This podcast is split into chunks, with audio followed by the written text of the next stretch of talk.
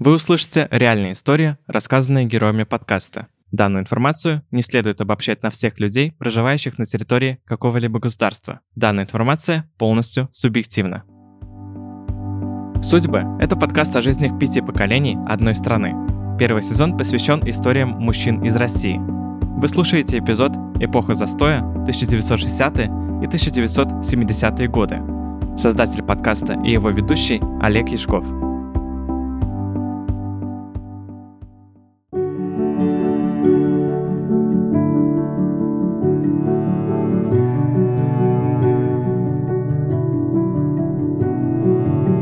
1962 году в городе Златоуст Челябинской области СССР родился Игорь Соколов. Его отец был офицером советской армии, а мать – военнообязанной. В детстве Игорь любил играть солдатиков, а также увлекался конструкторами.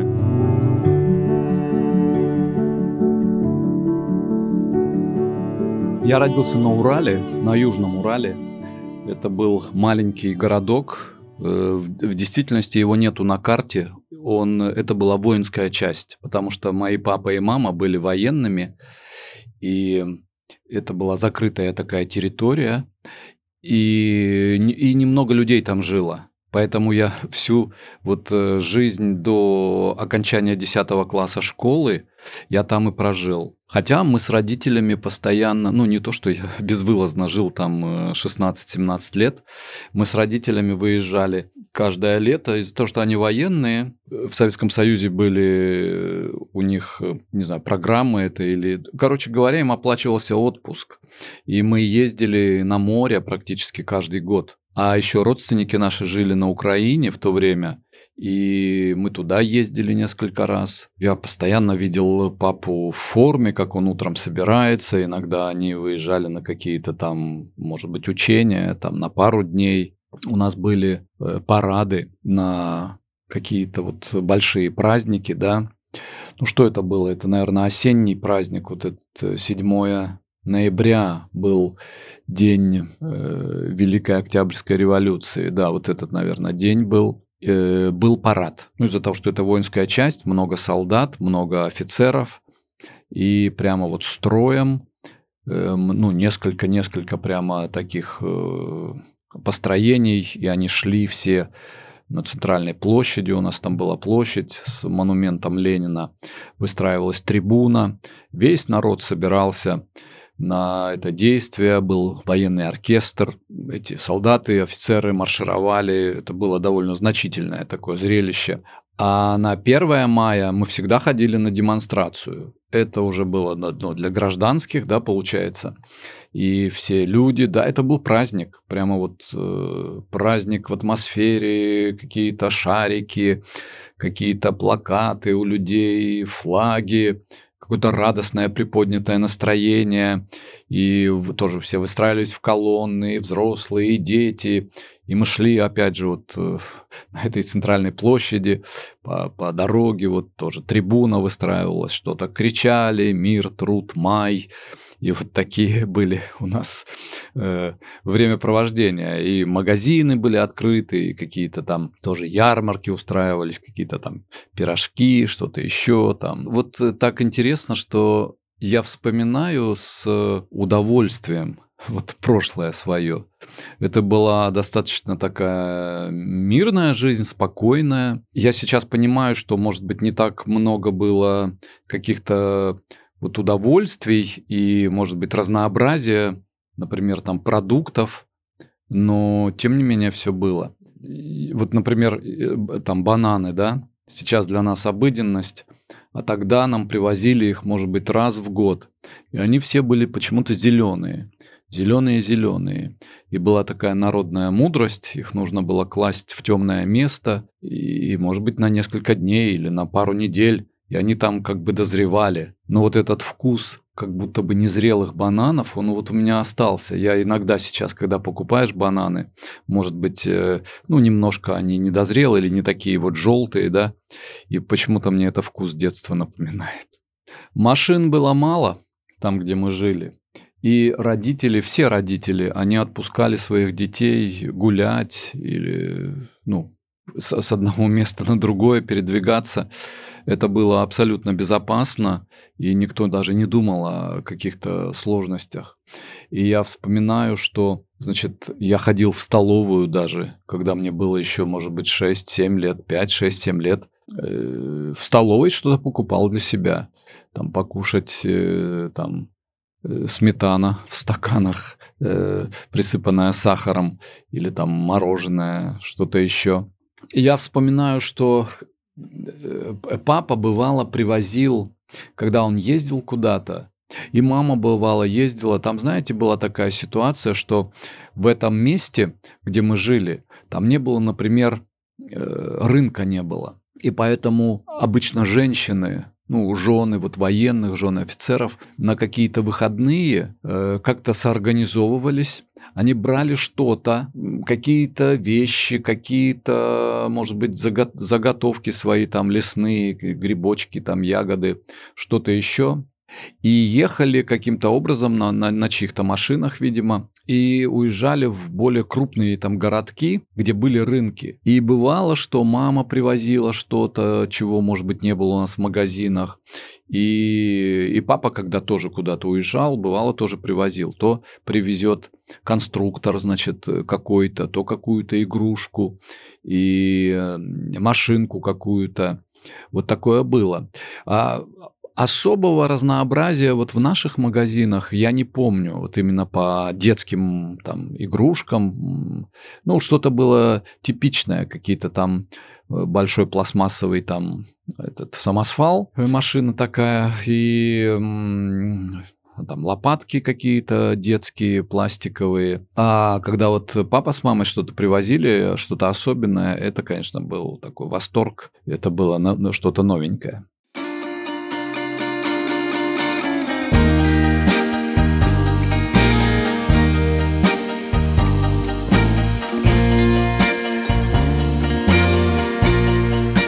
1970 по 1980 годы Игорь учился в Златоусте в школе номер 138. Он был хорошистом, любил историю и английский язык. Вне школы Игорю нравились чтение и прогулки в лесу.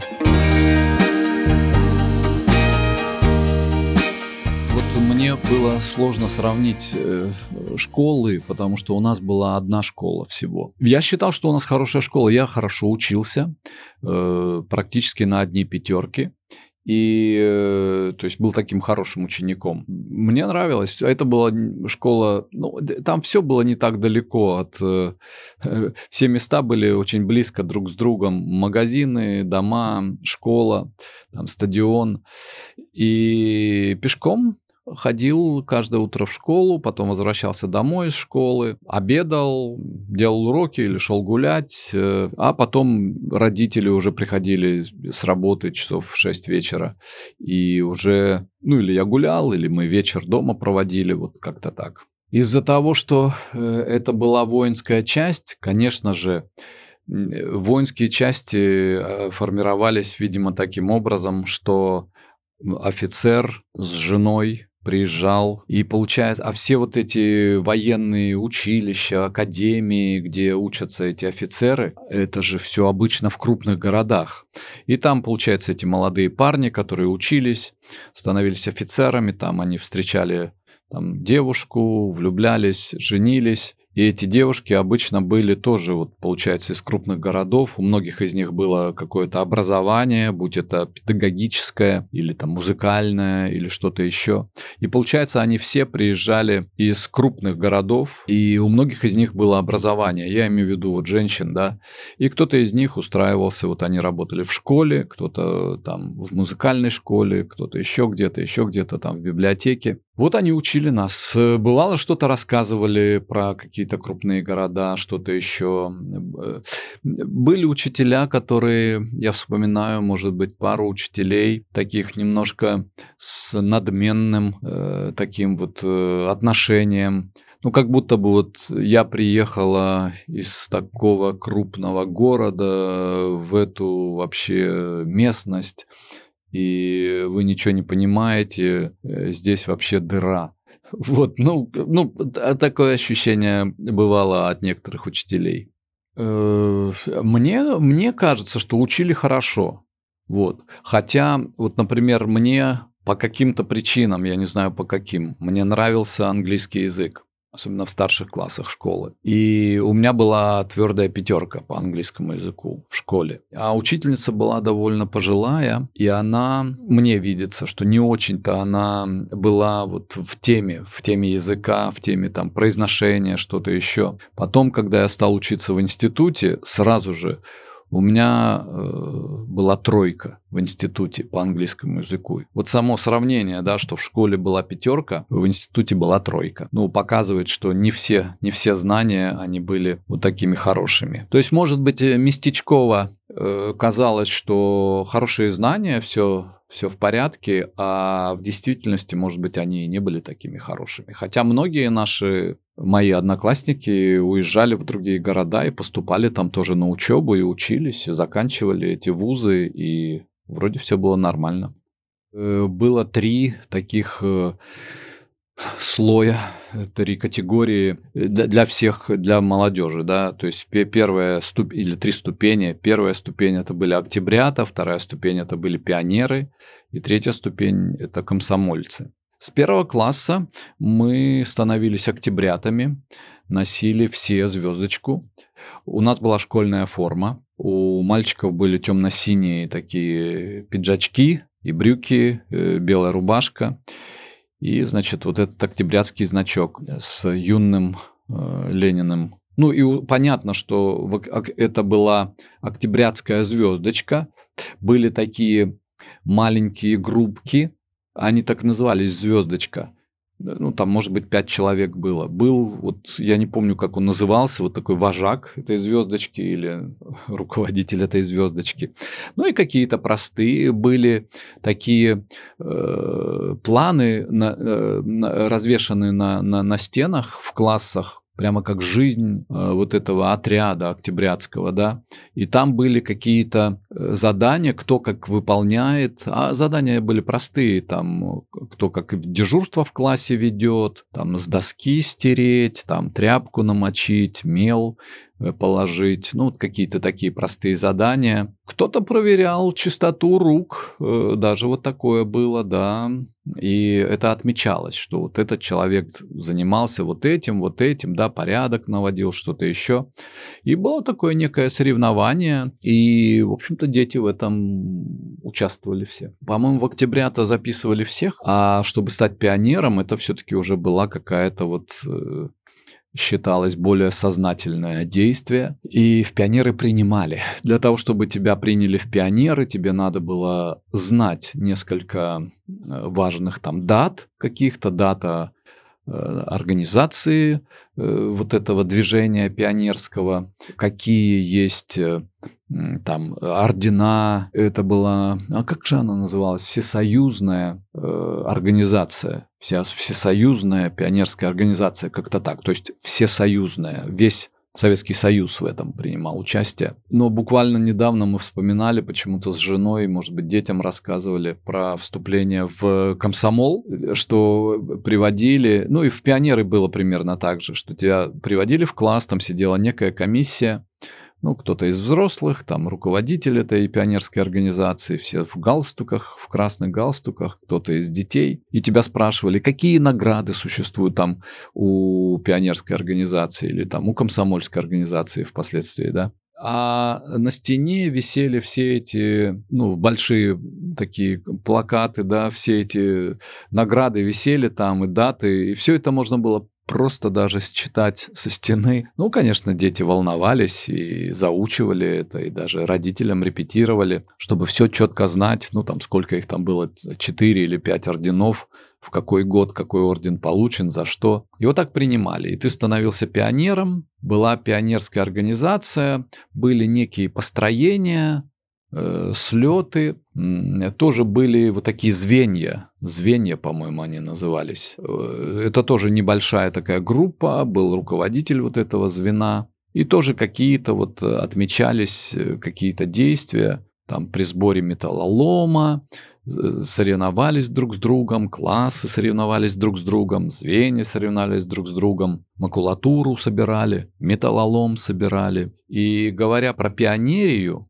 в то время все вот летние лагеря назывались пионерские лагеря. То есть это не был просто детский отдых, назывались пионерские лагеря. Вот я каждый год ездил тоже в пионерские лагеря. То есть это было уже не в нашей вот этой небольшой воинской части, а это, ну, видимо, регионально. Там были вот такие пионерские лагеря, большая территория, но они были военизированные военизированные в том плане, что там при въезде в, э, в пионерский лагерь э, стоял танк, танк на постаменте какой-то, значит, и, ну, тоже как вход такой, типа пропускной пункт, там дежурили вот эти пионеры в галстуках и, ну, в такой, в некой униформе, э, и, но все равно время было очень хорошее, детское, было озеро, были какие-то там э, спортивные мероприятия. Было интересно, было интересно.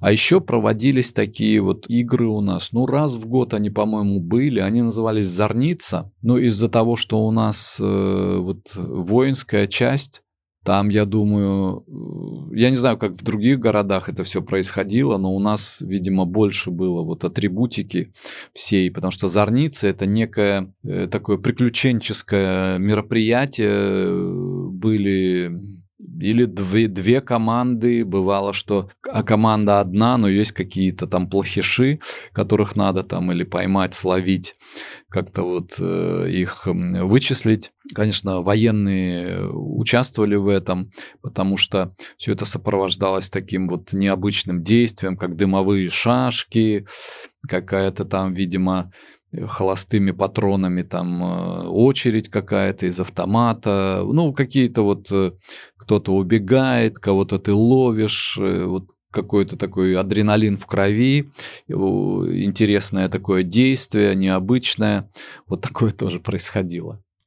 У нас все были в пионерии все были пионерами, даже ребята разгильдяи, которые учились на одни двойки, хулиганы, но они все равно были пионерами. Галстук кое-как повязанный, где-то там на, на плече он болтается, но все равно это была как бы необходимая совершенно атрибутика обычной жизни подростковой. Вот в комсомол э, это же следующая уже как бы ступень и там уже не все были у нас комсомольцами. Там был более, ну или, или чуть более строгий э, отбор. И тоже надо было, опять же, знать вот эти все года, э, чем награждена вот эта организация. И потом тебе выдавали такие корочки э, члена комсомольской организации, и каждый месяц э, нужно было выплачивать э, взносы. Вот. Ну, они были такие символические, там чуть ли не 2 копейки всего или там 5 копеек. А потом, когда ты становился взрослее, вот потом уже в институте, там уже чуть больше, по-моему, этот был взнос. Ну, как это же считалось, она, наверное, добровольная организация. Но всех побуждали в нее вступать, но не, не жестко ну, как бы такая легкая мотивация, но совершенно на твое усмотрение.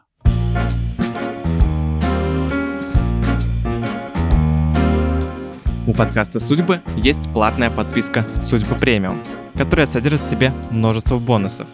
По ссылкам в описании вы можете перейти на платформы Boosty или, если вы не в России, на Patreon. Вам станут доступны следующие бонусы – доступ к закрытому чату в Telegram и к комьюнити премиум слушателей, возможность записать голосовое сообщение, которое попадет в специальный эпизод подкаста «Судьбы», доступ к материалу «История создания подкаста», в котором я рассказал, как в одиночку создавал подкаст, который вы сейчас слушаете. А также вы получите доступ к интересным дополнительным материалам. Перейдите по ссылкам в описании на Boosty или Patreon и станьте подписчиком Судьбы Премиум. Если вы хотите безвозмездно поддержать проект Судьбы и помочь его развитию, то вы можете воспользоваться сервисом Donation Alerts и сделать разовое пожертвование.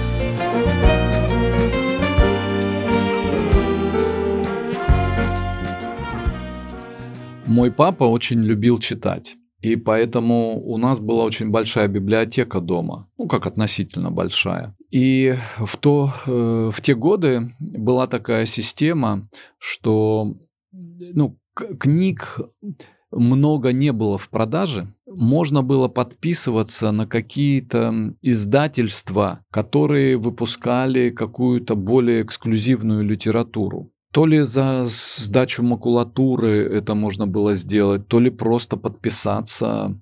Может быть, это стоило ну, таких нормальных денег в то время. Но мой папа, он был подписан. Издавались какие-то серии в красивых обложках, э, красивые твердые обложки, какая-то художественная литература, какие-то известные писатели. Ну, все, понятно, все идеологически невредные. Эти книги, может быть, они издавались какими-то ограниченными тиражами. И их присылали нам по почте. И это тоже всегда было такое некое приключение, и подъем вдохновения, когда приходило, э, приходило извещение, что вам пришла бандероль. Мы шли на почту, э, брали эту бандероль вот в этой крафтовой бумаге, приносили домой, вскрывали, и всегда это было такое ну, воодушевление какая книга. Ну и вот так э, скапливалась эта библиотека. Поэтому я любил очень много читать. Газеты особо не читал. Газеты мы выписывали. Я сейчас смотрю иногда где-то, я натыкаюсь на то где-то или в блогах в каких-то, или кто-то еще выставляет какие-то вот э, куски из прошлого, да, газеты, все, я вижу, что вот эти огромнейшие какие-то статьи, передовые статьи там про партийные какие-то дела, и это выглядит довольно-таки, ну, скуч, скучновато. Не знаю, кто читал эти статьи прямо от начала до конца, особенно вот эти партийные какие-то доклады, но э, была и другая, наверное, там информация, но как-то вот запомнилась мне вот этими партийными какими-то огромнейшими статьями, которые для меня были довольно скучны.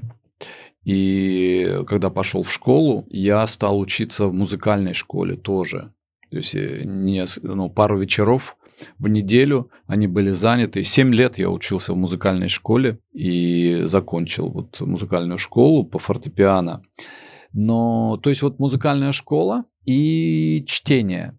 Э, хождение в лес, э, проведение э, времени с друзьями. Мы много проводили времени на улице. Просто бродили, где-то засядем, сидим, болтаем. Такое времяпровождение. Спортзал у нас был, большой спортзал, туда можно было прийти, тоже там играть в волейбол, футбол или, значит, э, в теннис настольный. Зимой у нас была, ну, заливалась хоккейная площадка, тоже я умею кататься на, на коньках, э, играть в хоккей и, естественно, кататься на лыжах, потому что это Южный Урал, снежный регион, э, зима, настоящая зима, с минусовой температурой, много снега. Зимой заливалась большая такая горка, и дети со всего вот нашего населенного пункта зимой э, на этой горке все вечера проводили, там были фонари, то есть это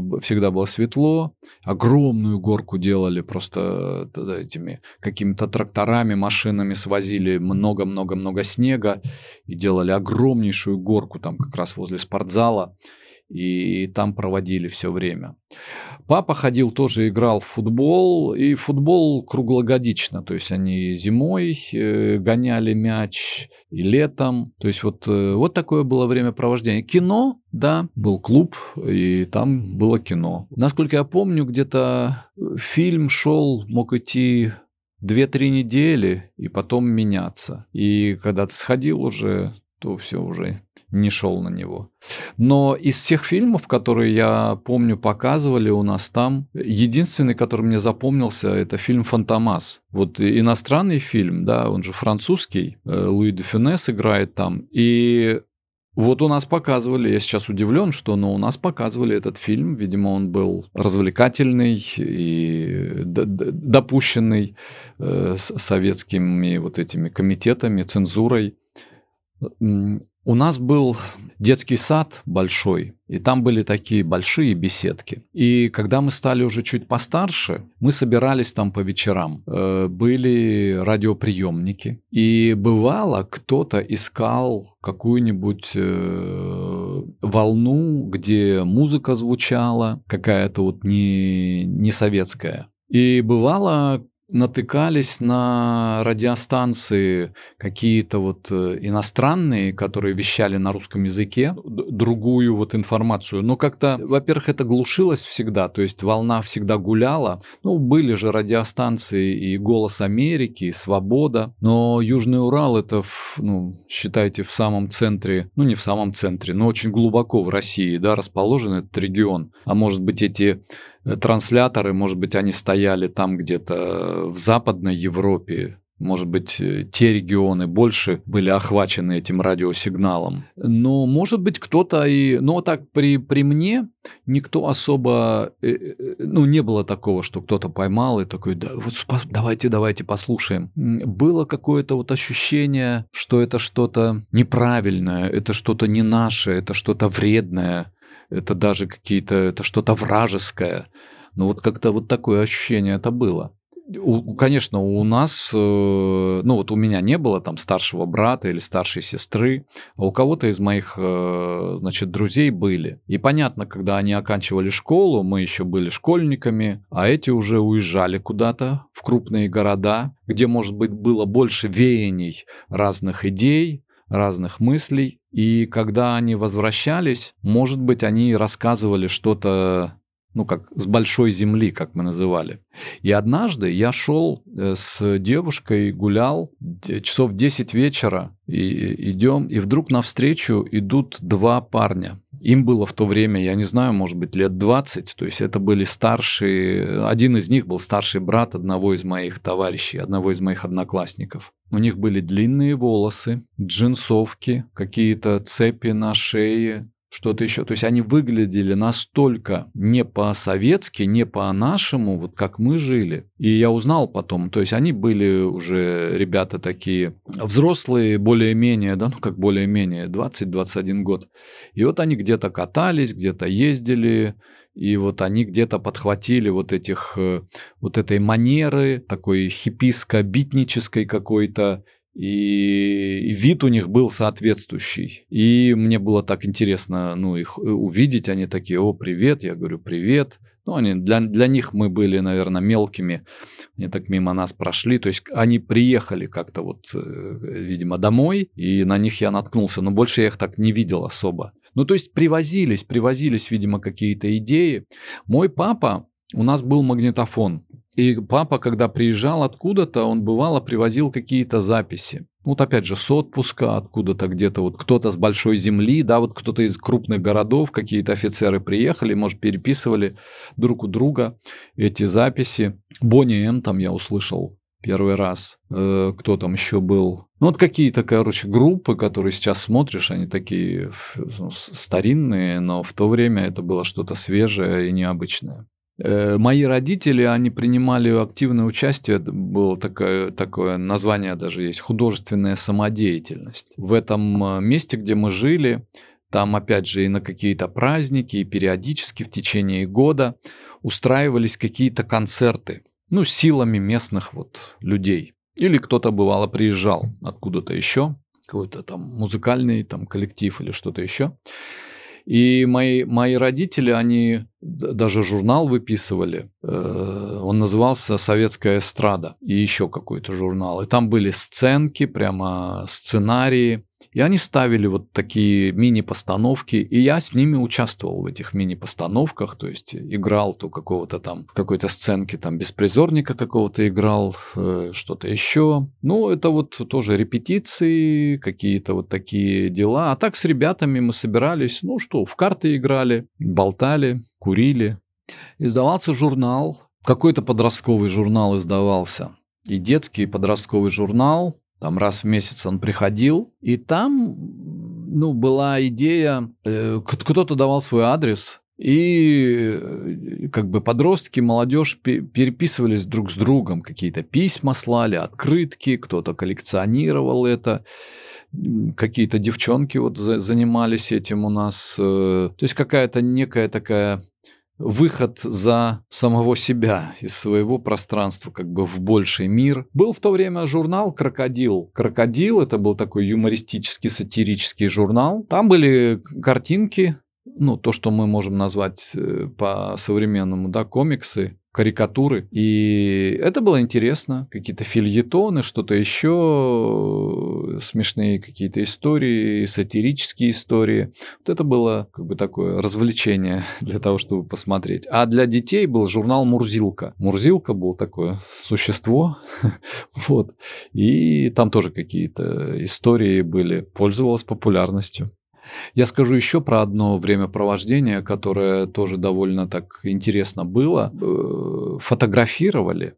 Был фотоаппарат дома, Фед он назывался. Э, Пленку покупали, заряжали. То есть я знаю и умею, как это делается. С детства это делал, чтобы не засветилась пленка в темном помещении. Потом проявляешь ее. И был аппарат для печатания этих фотографий, и глянцеватель, и все вот это проявитель, закрепитель, промывание. И мы вместе с отцом печатали эти фотографии. Это было всегда увлекательное дело, как вот сама фотография проявляется, как мы... Поэтому много запечатлено. И сейчас вот, когда смотришь на эти фотографии, черно-белые, интересно. Интересно смотреть на них, фотографии из прошлого.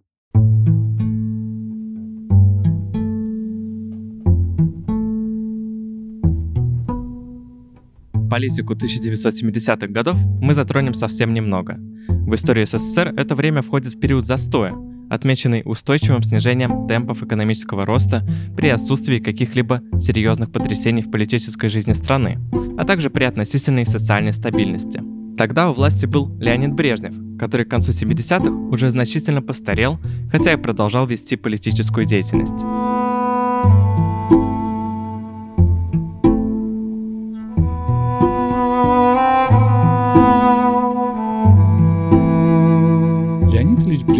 Уже очень пожилой человек с э, плохой речью и вот с этими густо торчащими бровями. Не знаю, был ли у него стилист, может быть, не было, но он был плохой стилист, если был. Он вызывал чувство не жалости, а такого снисходительного, доброжелательного отношения, как к пожилому дедушке, который прожил свою жизнь, добрый, но уже лишившийся и сил своих, ментальных каких-то своих способностей, умственных способностей. Ну, такое некое сострадательно, э, благожелательное отношение к нему было. Потому что когда он говорил, эта медленная речь э, с трудноразличимыми словами, то, что так любили потом пародировать, ну, было видно, что, ну, отпустите его уже на пенсию. Все-таки есть в возрасте, ну, свои, вот, э, понятно, человек лишается и сил, и физических, и где-то вот ум не такой уже острый, может быть, и быть вот на трибуне, как вожаку, ну, не так уже смотрится он, как вожак.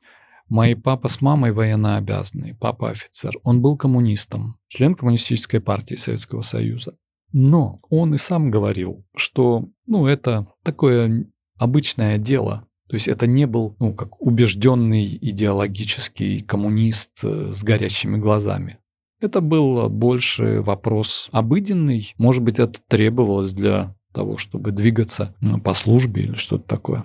Поэтому вот э, то, то, что я вижу, вот в те годы ну, не было какого-то такого рьяного вот движения ну, в политическую жизнь. Наверное, люди, которые хотели двигаться в ту сферу, конечно, они должны были двигаться и по партийной линии, но простые люди, для них, мне кажется, это было совершенно безразличное какое-то дело. По телевизору показывали все эти многочисленные партийные какие-то съезды, вот эти несмолкающие аплодисменты. Это была такая как будто бы ну, элита, с которой ты чувствовал такой разрыв, что это была совершенно другая жизнь. Вот у, я молодой, у меня моя ситуация, я, я живу здесь и сейчас, вот на Земле, в реальной жизни, а это группа старцев, какая-то там небожителей, которые решают какие-то сложные вопросы, да, они вроде думают о нас, о стране, о том, что происходит, но это их это их э, задача, это их времяпровождение. И у меня чувство, что ко мне они не имеют никакого отношения. У меня своя жизнь, у них какая-то своя жизнь, которая э, к реальности моей вообще не имеет отношения.